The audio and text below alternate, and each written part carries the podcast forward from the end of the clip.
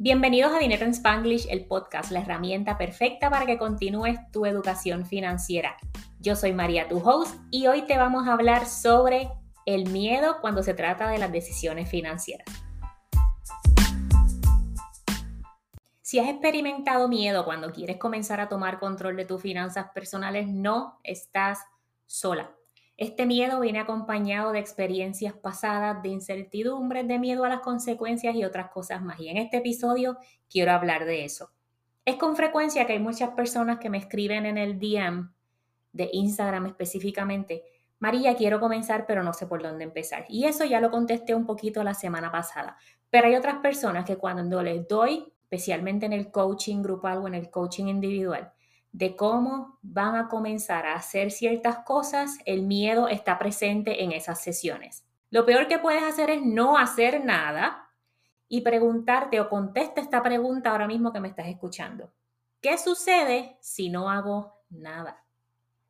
¿Qué sucede con mi situación financiera ahora y 10, 15 años desde ahora si no hago nada? Si la respuesta a esa pregunta te da más miedo que enfrentar y comenzar a trabajar en tus finanzas personales es una señal de que tienes que comenzar. Otra cosita más que nos da miedo cuando estamos pensando en las situaciones financieras, finanzas personales, es las consecuencias a largo plazo.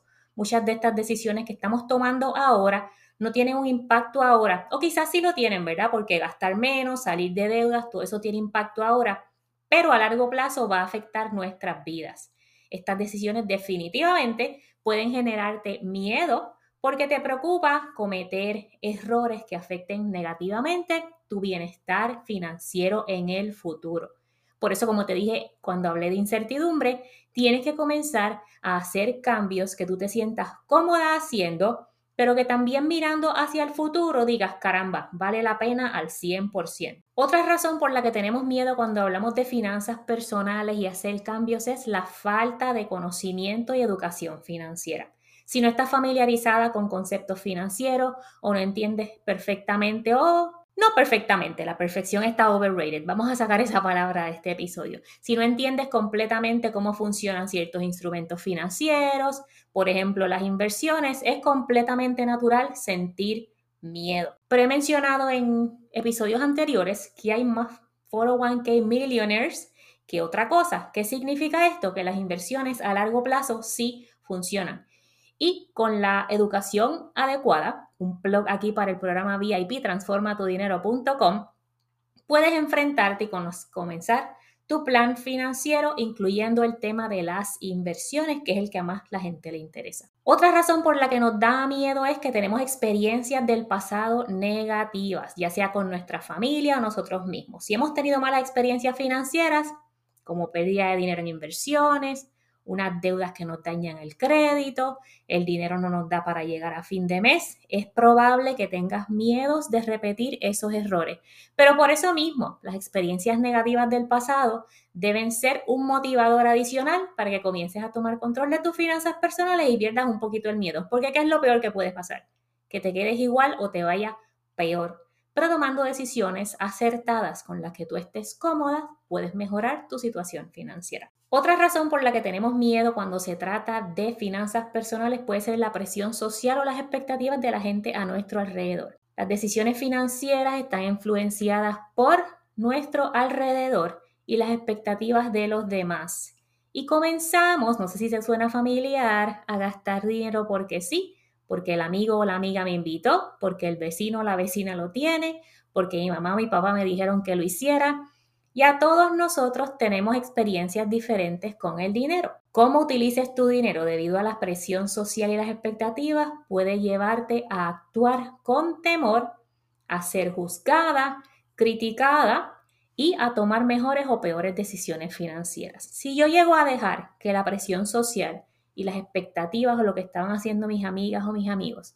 Cuando nosotros comenzamos en este proceso hace casi cuatro años, me hubiese quedado en el shopping de los weekends, en la visita a Marshalls, en la compradera de Amazon y no hubiese aumentado mis inversiones. ¿Por qué? Por presión social. Deja que mi testimonio te sirva de ejemplo. Otro miedo real cuando hablamos de finanzas personales es la falta de control, porque realmente tú y yo podemos controlar los ingresos y los gastos, lo que sucede dentro de nuestro hogar, pero no podemos controlar lo que pasa en la economía, lo que pasa en los gobiernos, y aunque sí es un miedo real que no podemos y no puedo descartar, tienes que mirar la historia y el futuro y contestar otra vez la pregunta, ¿qué pasa si no hago nada por miedo? Hace dos o tres años la gente decía, no voy a invertir porque la bolsa de valores está muy alta. El año pasado, principios de este año, no voy a invertir porque voy a perder dinero.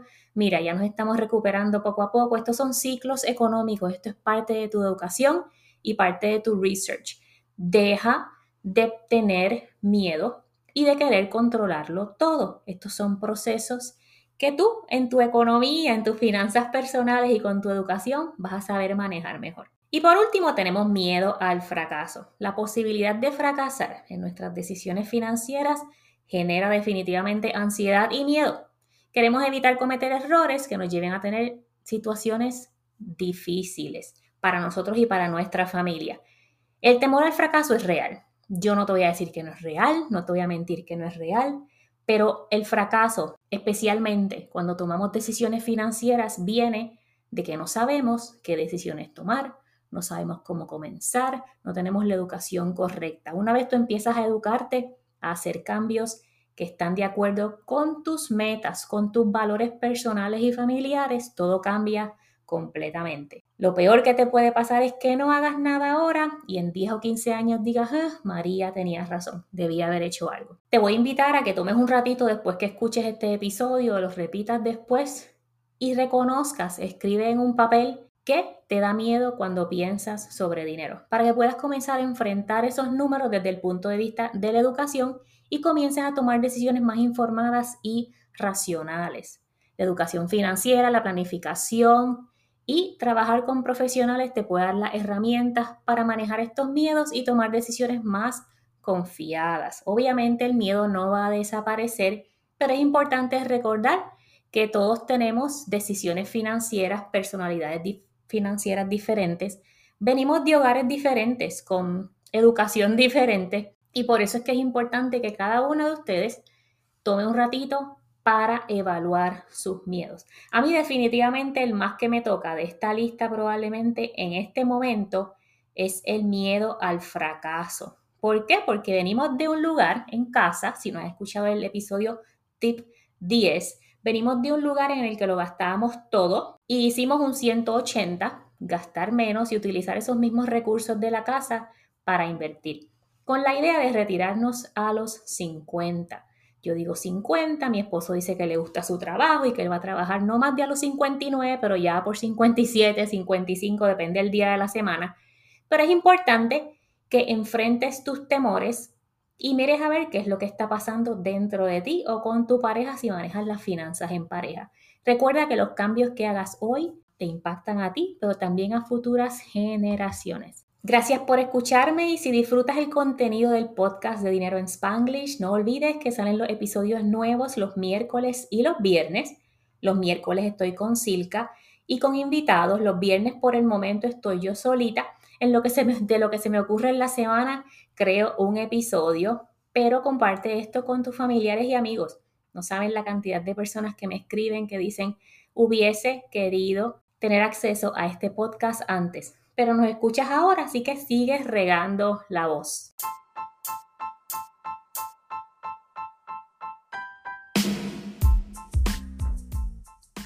Gracias por escuchar otro episodio más de Dinero en Spanglish, el podcast. Esto lo hicimos para ti con mucho cariño y si quieres comenzar tu camino hacia la independencia financiera, revisa las notas del show para que veas todos los recursos que tenemos para ti, recursos gratis y recursos pagados. Es tu momento de comenzar a manejar tu relación con el dinero y encaminarte hacia la independencia financiera.